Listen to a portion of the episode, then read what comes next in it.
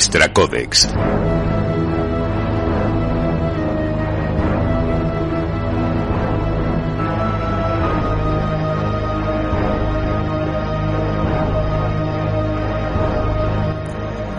Muy buenas, os vamos a presentar, os vamos a mostrar parte, bueno, el único trozo grabado, fragmento grabado de una aventura inconclusa que no pudimos llevar a la práctica.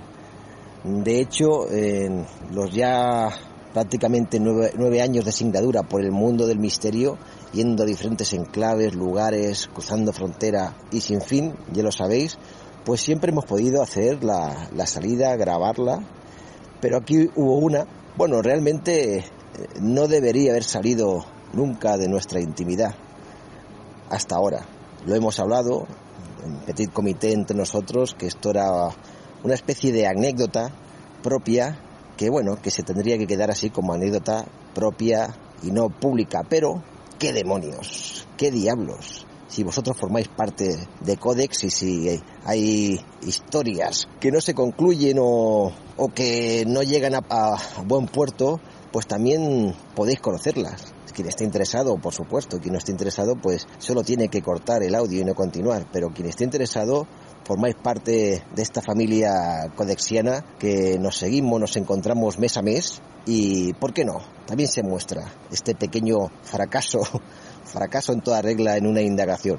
Y bueno, antes de, de poneros este corte, que son unos 15 minutos, lo que logramos grabar y que nos impidió, abortó la aventura, el espoilazo que, que hemos puesto en el título, ahí queda claro qué es lo que nos impidió la aventura y vosotros pensaréis, pero ¿qué sucedió? Bueno, lo escucharéis, lo escucharéis. Pero antes poneros en, en antecedentes. ¿Qué pasó? Habíamos quedado habíamos quedado con, bueno, Kiko, Boris Lasnivat y un servidor en el centro neurálgico donde solemos quedar, un bar, la terracita de un bar, porque esa noche íbamos a llevar a cabo la primera indagación a Canyaumar. Estaba todo previsto. Llevábamos varias semanas informándonos, viendo algunos vídeos, fotografías, sabiendo de la leyenda. Bueno, teníamos todo bien empapadito. Y quedamos a eso de media tarde en, nuestro centro neurálgico. Primero llegó Kiko, empezamos a hablar de la indagación, de las pruebas, prácticas, experimentaciones que íbamos a llevar a cabo en este majestuoso castillo abandonado que ya conocéis la historia. Hemos hecho ya diversas indagaciones en este lugar. Y llegó Boris. Boris Lasniva llegó allí, se sentó con nosotros en la terracita, nos tomamos una boldán fresquita, como mandan los cánones, hay que hacerlo.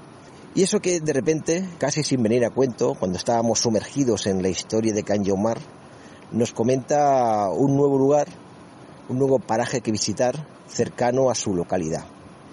Nos habla de una, una vieja mansión, una casa de indianos construida a finales, a finales del siglo XIX e inicios del siglo XX, abandonada, no se encuentra alejada de la, de la urbe, del municipio colindante a, a, Boris, sino que se encuentra en una zona que en su perímetro hay otros edificios, hay casas, bueno, que no, es, que no es un lugar apartado. Esta vieja mansión, abandonada totalmente, durante años fue habitada por ocupas. Y entonces a él le había llegado eh, la historia, no tanto leyenda, sino la historia, rumor o certeza de algunos testimonios que conocían por qué allí ya no habían ocupas.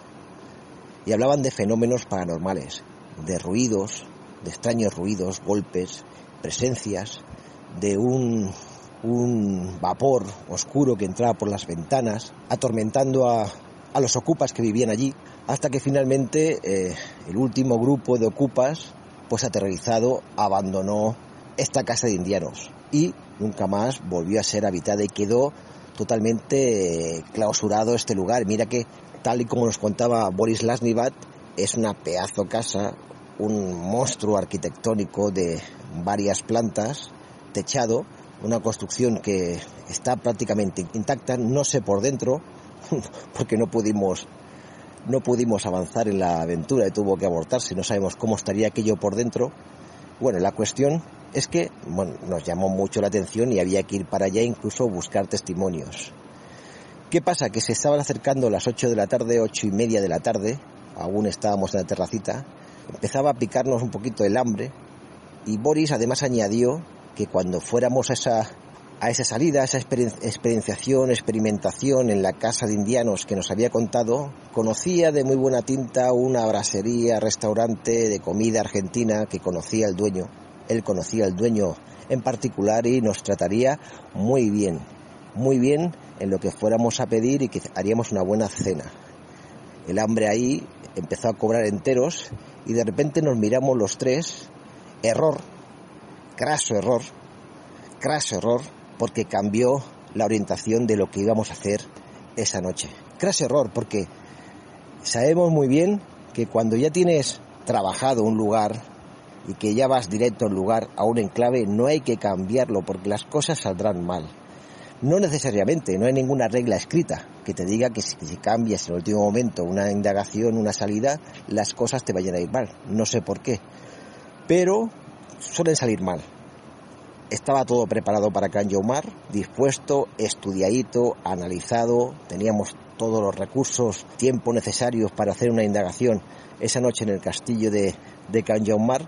Sin embargo, se sumaron aquí dos puntos en la ecuación la historia, la intrahistoria fantasmal, por decirlo de alguna manera, de esta casa de indianos y además, y no menos potente, la brasería donde el dueño nos iba a tratar muy bien. Y el hambre en aquel momento. Y cambiamos la postura, cambiamos la orientación y nos dirigimos a ese municipio. Nos dirigimos a ese municipio con los cuatro datos que teníamos, sin tener más información que la que nos había trasladado Boris Lasnivat no era suficiente, la verdad que no era suficiente, pero bueno, de vez en cuando también hacemos salidas sin conocer demasiado del lugar. Y dejamos Canyomar para otro momento.